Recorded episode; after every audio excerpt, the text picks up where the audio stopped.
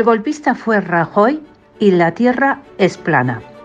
Pactar con un delincuente fugado no solo te lleva a destrozar el Estado de Derecho para acomodar al delincuente, sino que te obliga a hacer un discurso para justificarlo.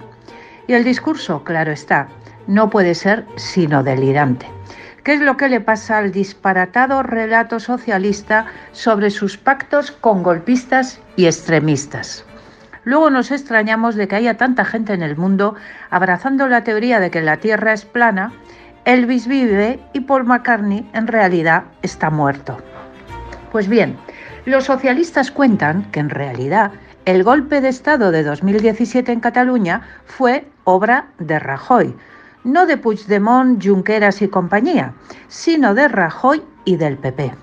Y esto lo dice tanto el director jefe del relato delirante, Pedro Sánchez, como todos sus colaboradores, empezando por el ministro Bolaños. El golpe, al que no llaman golpe para no complicar la amnistía y demás arreglos, tuvo lugar porque Rajoy no supo dialogar y encontrar una solución al conflicto. Con nosotros no habría pasado, repite Sánchez. Puigdemont y Junqueras no se habrían visto obligados a ponerse así. Y es que los pobres son unas víctimas de la intransigencia de Rajoy y del PP, argumentan socialistas varios, y sin molestarse en sofisticar el argumento.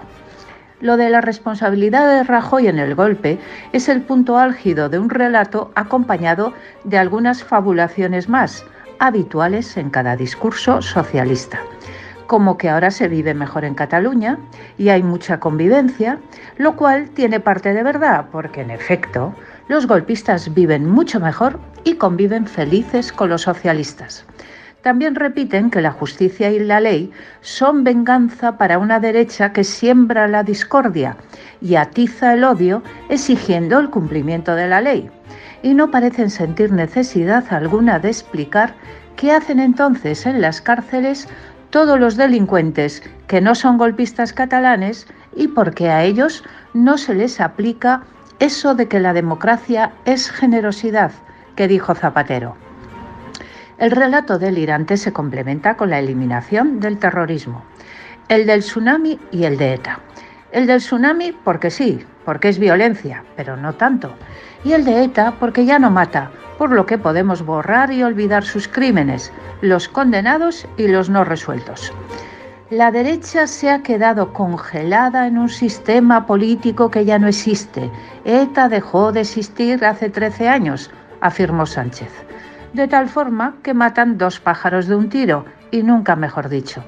El de Tsunami para conseguir los siete votos de Puigdemont y el de ETA para seguir contando con los votos de Bildu y de toda la extrema izquierda nacional.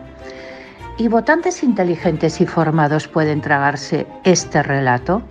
Pues parece que sí, a juzgar por el porcentaje de voto que mantiene el Partido Socialista. Por dos factores.